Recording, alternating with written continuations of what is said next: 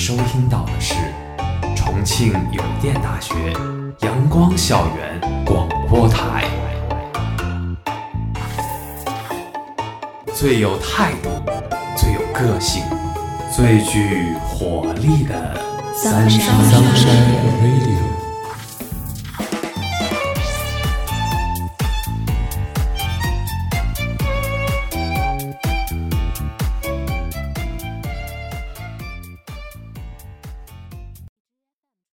爱的听众朋友们，大家中午好，欢迎收听重庆邮电大学阳光校园广播台，我是主播茶七，我是主播文斌。我们今天的节目是为大家讲述一部十分有特色的国漫《刺客伍六七》。在五月五日的萤火虫漫展广州站上，国漫《刺客伍六七》第二季的预告片正式公布，官方呀也明确表示，第二季会在六月份正式开播。这真的是让不少剪子们兴奋不已，盼星星盼月亮，可算是盼来了第二季啊！嗯，刺客伍六七啊，究竟是怎样一部动漫呢？竟是让人如此期待。豆瓣评分可是高达八点九分，被称为国漫之光。今天就让我们为大家细细道来。其实总的来说呢，刺客伍六七是一部包裹着戏谑外壳却又直戳我们内心的燃丧动画。也是让人笑着流泪的无厘头的一部温情的热血剧。《刺客伍六七》第一季一共是有十集的正片和四集的番外，每集时长为十五分钟左右。该动漫以廉价刺客伍六七的身世为主线剧情，每一集都会去完成一个刺杀任务，但是啊，任务都会以失败告终。是的，其实我们发现呀，伍六七在刺杀坏人的时候，最后都会发现。自己刺杀的人并不是真正意义的坏人，他做刺客不仅是为了养家糊口、维持生计，更是为了世界的正义和和平，去刺杀那些非常邪恶的人。而当他发现要刺杀的目标并不是该死的人时，或者说并不是真正意义上的坏人时，他便会以自己的方式去救赎别人，并且啊，在救赎他人的时候也救赎了自己，慢慢的找回了自己丢失的记忆。作为一部动画呢？《刺客伍六七》的第一季架构属于章回体，每一集啊就是一个小故事。伍六七在每个小故事里，其实并不像主角，而更像是一名旁观者，一个引子，一个引着咱们观众去知道这个故事的引路人。同时呀，在这些故事中又穿插着主线的故事，所以虽然是章回体的形式，但是《刺客伍六七》给我们的感觉却一点都不散。是啊。它的每一集都是相对独立的，看似与前后没有太大关联，却处处都有铺垫，为下文剧情的发展埋下了重要的伏笔。看似只是一个搞笑无厘头的刺杀行动，最后却能反映深刻的社会问题。从刺杀汪星人首领内裤男和最强阿婆，到最后守卫小岛，其实每个故事呀，都是在解释这些小人物的故事。这些故事呀，完全可以说成是现实的一种缩影。动画通过一个个小的故事来反映我们的社会现实，让观众在大笑过后也能够陷入对现实的思考和感悟。而除了搞笑之外啊，我也从这些故事中看到了一个年轻人对社会现象的独立思考。他对每一件事、每一个人的判断，从来都不是非黑即白的。哎，文斌。你看过《刺客伍六七》之后，你印象最深刻的是哪个情节啊？其实我觉得刺杀内裤男那一集就特别有意思哦。怎么说？这一集啊，讲的是刺客伍六七去刺杀一个变态内裤男的故事。在很多人眼里啊，收集内裤会是很变态、很恶心的事情，但是最终伍六七却放弃了刺杀他。他明白啊，每个人都有追求自己喜欢的权利。正如片中所讲，这个世界有些人喜欢收集玩具。有些人喜欢收集古董，有些人喜欢收集领带，甚至有些人为了收集《水浒传》一百零八张人物卡，吃了很多泡面。还有些人喜欢收集的东西和大家不一样，喜欢收集内裤，真的好恶心，好猥琐啊！但是这有什么问题啊？很多人都会有一些不可告人的癖好的啦。他又没有去偷，又没有去抢，又没有伤害到其他人，他喜欢什么？关你什么事啊？猴塞雷啊！没想到你的广谱说的这么好啊！嗨，这也是在动漫里学的嘛。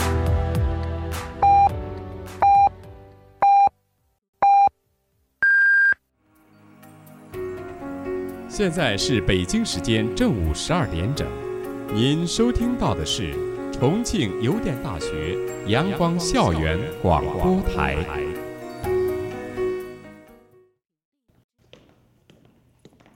其实呀，这一集讲了一个非常深刻的道理：生活中呢，总是有些人因为种族、因为性别、因为地域等原因，戴着有色眼镜去看待别人，批判别人的生活。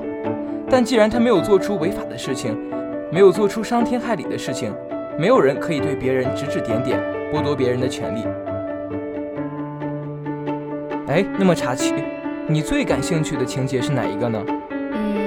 嗯，我的话应该是刺杀美少女这个故事了。嗯，按照道理说啊，一个刺客应该铁石心肠、冷血无情，可是五六七却还带着少女完成了他的梦想清单，体验了他的梦想人生。到最后啊，故事情节还来了一次大翻转，五六七居然发现雇佣自己刺杀少女的，居然是少女自己。唉，这真是让人意想不到啊！其实呀，这个反转也是在我们情理之中的。身患绝症的少女，对于每天治疗的痛苦生活充满了厌恶，已经做好了赴死的准备。而五六七呢，在最后也是住了手，还带他去看医生。世界这么美好，每个人都应该好好的活下去。嗯，是啊。人生不如意十有八九，生活的艰苦无处不在，生活压力的加重啊，导致了很多人不堪重负，选择放弃自己。但是仕途的坎坷、学习的压力，亦或是情感的不顺，都不是我们放弃生命的理由。纵使世界以痛吻我，我仍报之以歌。其实呀，还有一个让我感触特别深的角色，就是保安大春。在一次刺杀任务中呢，五六七遇到了保镖大春。经过大春的重重阻挠，五六七的任务呀，不出意料的又失败了。为了防止五六七再次偷袭，大春死死地锁在五六七的身上。可当看到有一颗炮弹向小岛飞来时，大春不顾个人安危，挡下炮弹，保住了小岛。正如他说：“我不仅是保镖，还是这个岛上的一名保安，保护大家是我的职责。”生活中也有很多人是这样为我们默默付出的。我们现有的岁月静好，不都是有人替我们披荆斩棘、负重前行吗？他们的职位或大或小，工作各种各样，但当危险来临的时候，总会有人带我们走出困境，护我们周全。接下来呀，我们就来说一说最强阿婆这个角色。在这么多集中呀，最有争议的就是最强阿婆这个角色了。蛮不讲理、到处碰瓷的最强阿婆，听起来就让人恨得牙根痒啊！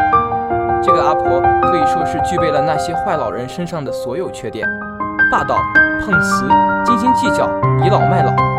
是啊，开始我也不是特别喜欢最强阿婆这个角色，因为她一开始就是以一个碰瓷老人的形象出现的。这啊，就让我想到了一些现实生活中坏老人的例子，比如说强行让学生让座。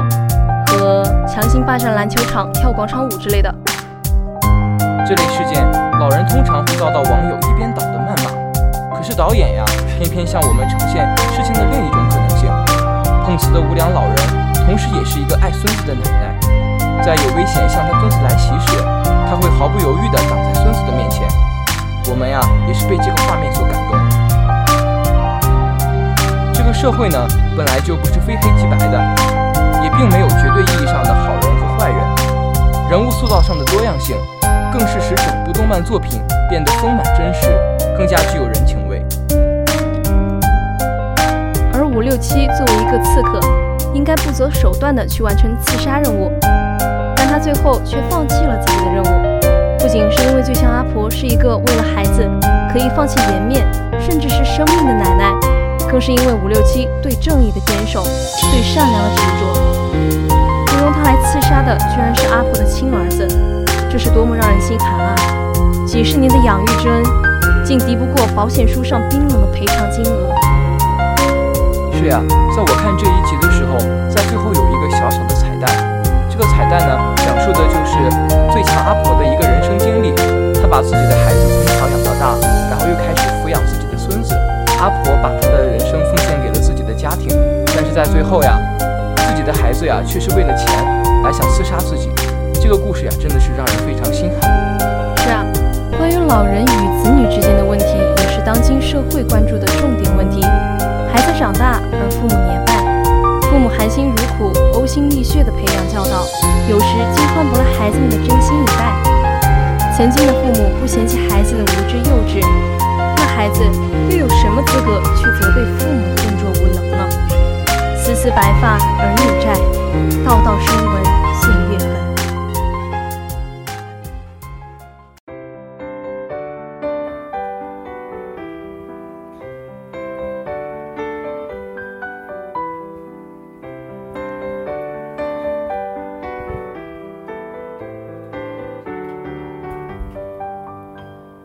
搭飞机、坐火车去哪里都好，我都觉得精彩。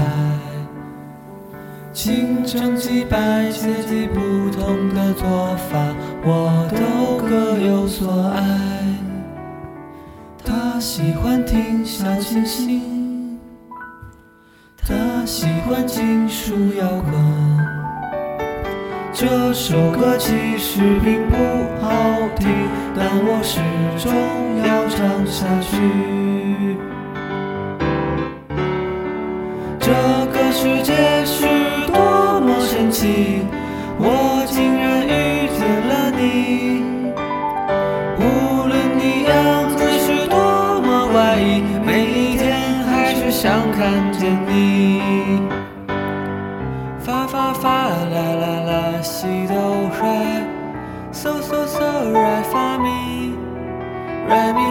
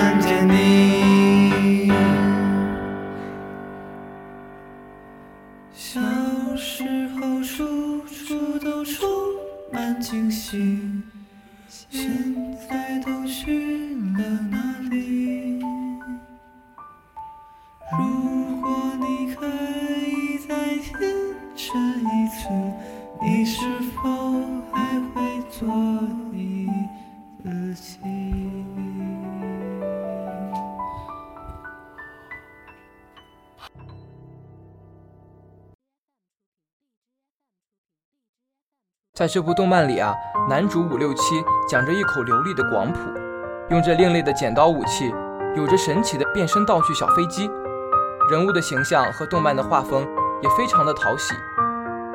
加上精心设计的搞笑桥段，确实有一种无厘头喜剧的风格。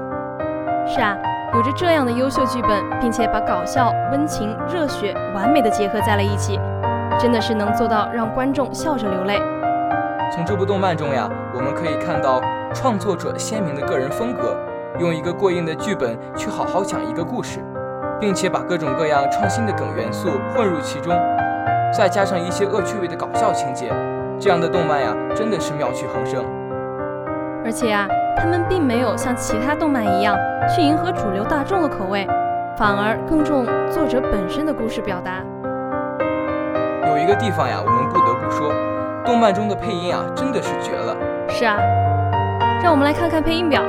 五六七的配音是何晓峰，何晓峰身兼该剧的原作、编剧、导演以及角色设计数职。动画制作是广州小峰文化传播有限公司，而配音导演呢，则是我们的姜广涛，姜 Sir。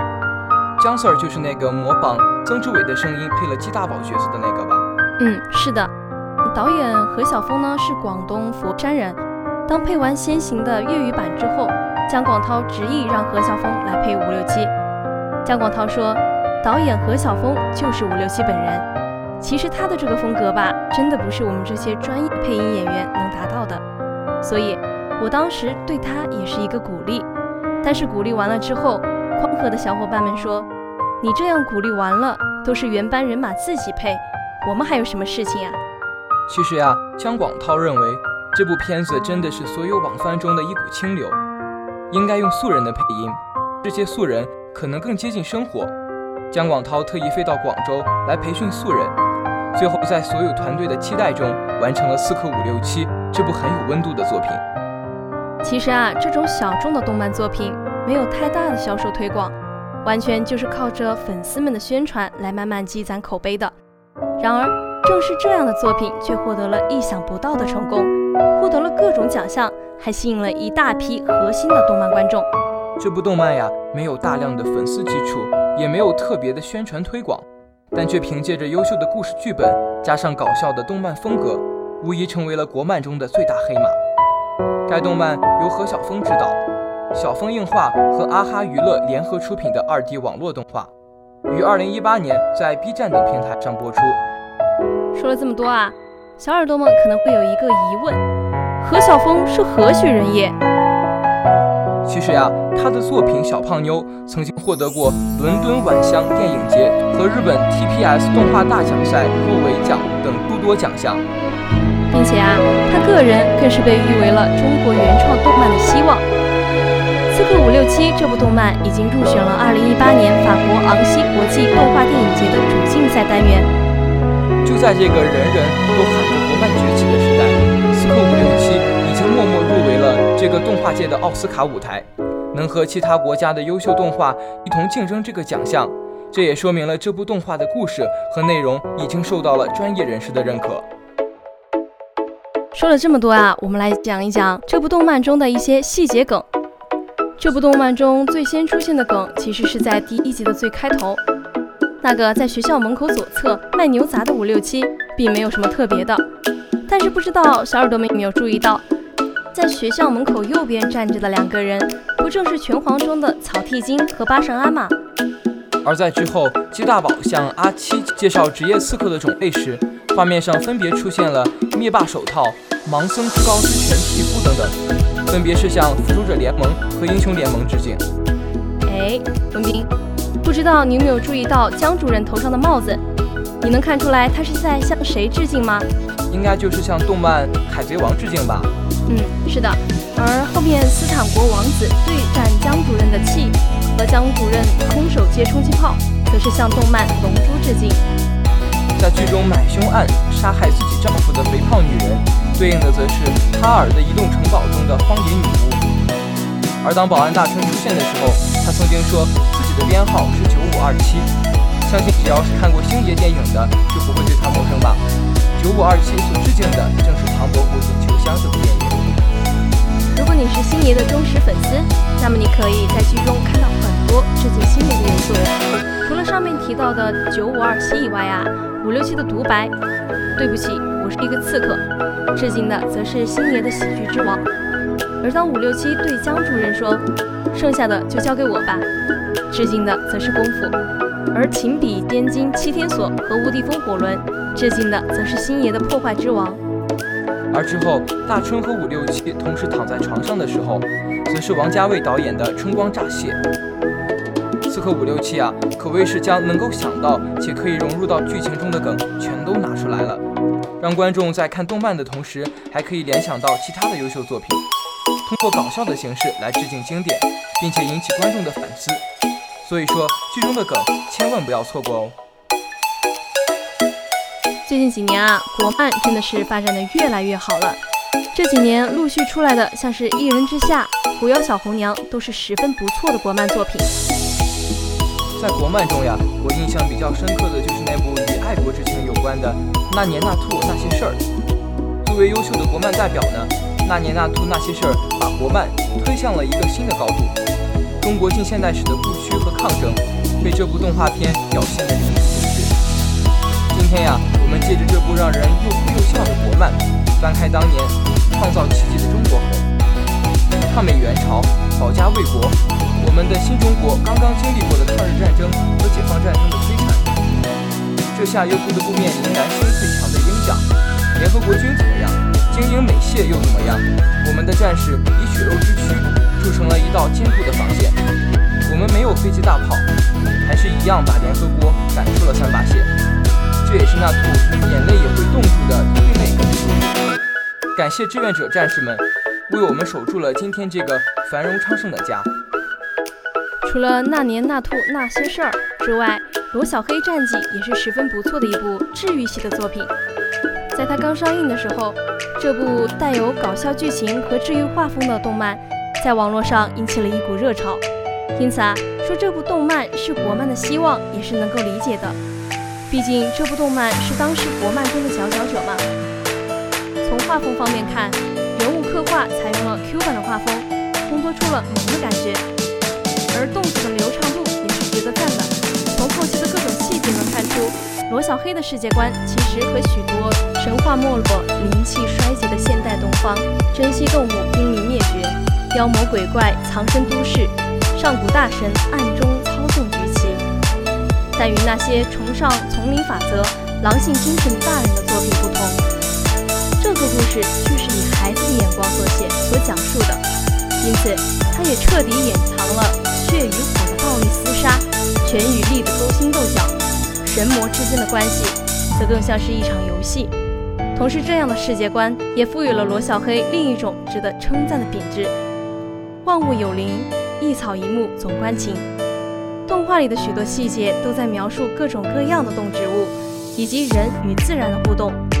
猫、狗、恋爱的小鸟和会变色的团鼠，四只手的木洛仙人，不想变成人的妖怪，总是被动物咬头的哥哥。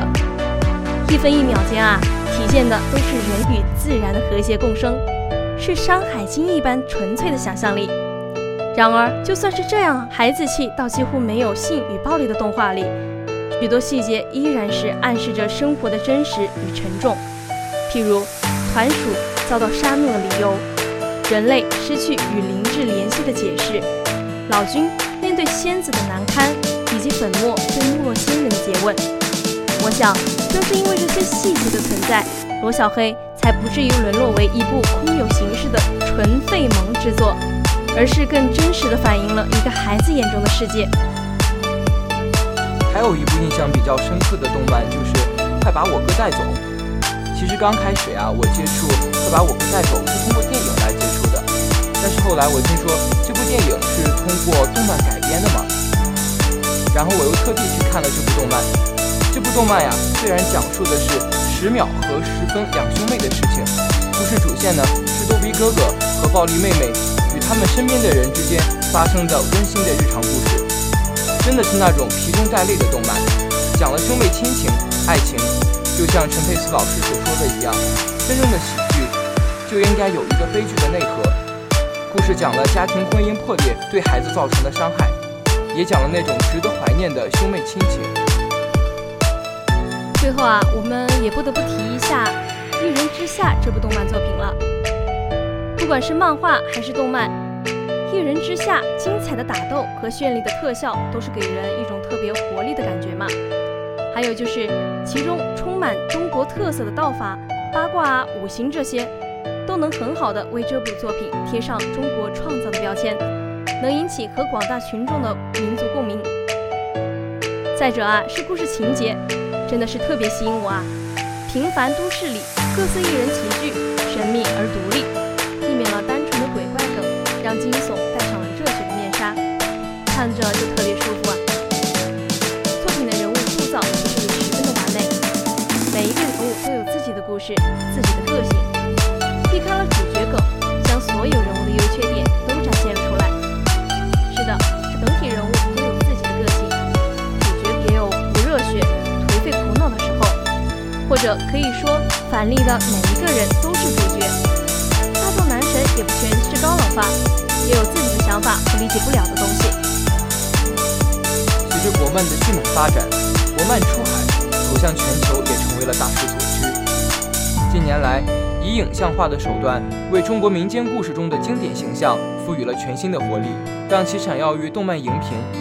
这也是该工程启动后第一批亮相的运用中国风格、讲述中国故事、具有中国精神的动漫作品。其中呀大禹治水从历史文献中考究细节，讲述梦想与成长的故事。百鸟朝凤采用中国水墨画风格，造型清新可爱。愚公移山创作风格灵感来源于《千里江山图》，音乐则融入了豫剧元素。这些作品都蕴含着极为鲜明的中华文化元素，将成为走进国际视野的精品力作。我们最重要的是了解自己的过去。没有过去就没有未来的可能。法国汉学家、人类学纪录片导演、中国电影史和中国动画史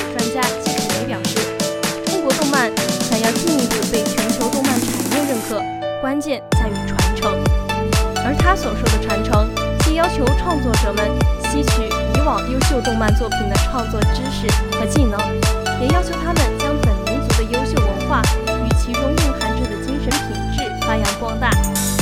创作者应回归到自己文化的母体本身，找到与人类共同精神的世界的故事原型，用世界性的语言，用共情的方式讲给观众，才会有越来越多的中国动漫经典形象走向世界，并绽放光彩。一段时间以来，取材于中国优秀传统文化的动漫精品层出不穷，精致细腻的视听呈现和酣畅淋漓的故事情节中，承载着鲜明而强烈的民族精神，让国内外观众都为之动容。二零一五年的《大圣归来》，二零一六年的《大鱼海棠》，二零一八年的《风宇宙》，及二零一九年的《白蛇缘起》等一系列兼具票房与口碑的动漫电影。为观众们筑起了一片精神文化的高地。有作品或从《西游记》《山海经》等古代名著，或从《白蛇传说》等传统民间故事采撷创作灵感；还有作品将传统元素玩得融会贯通，将传统化归于无形，让文化意涵自然流淌于观众心境。在创作过程中，不断探索优秀传统文化的创造性转化和创新性发展空间，用极致的东方美学和具有现代感的叙事方式，展现出了勤劳勇敢、自强不息、敢于探索等中华民族世代传承的美好精神品德。用创新的方式，展现出了传统题材、传统故事和传统人物。我们也希望我们的国漫能够更多的联系我们的中国传统文化，来创造出更好的作品。也希望中国国漫能够发扬光大，走向世界。今天的节目到这里就结束了，我是主播文斌，我是主播茶七。如果你想收听我们的更多节目，欢迎在荔枝 FM、网易云音乐搜索“重庆邮电大学阳光校园广播台”。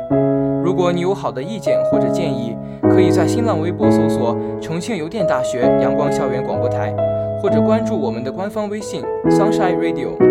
重庆邮电大学阳光校园广播台，更多精彩等你来。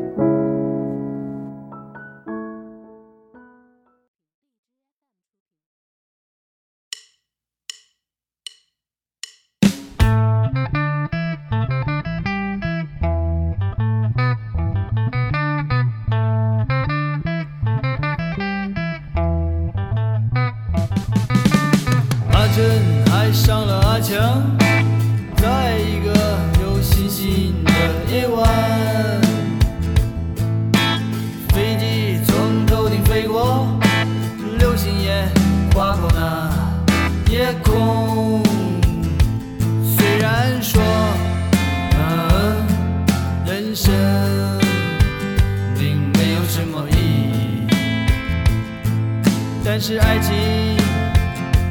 却是让生活更加美丽。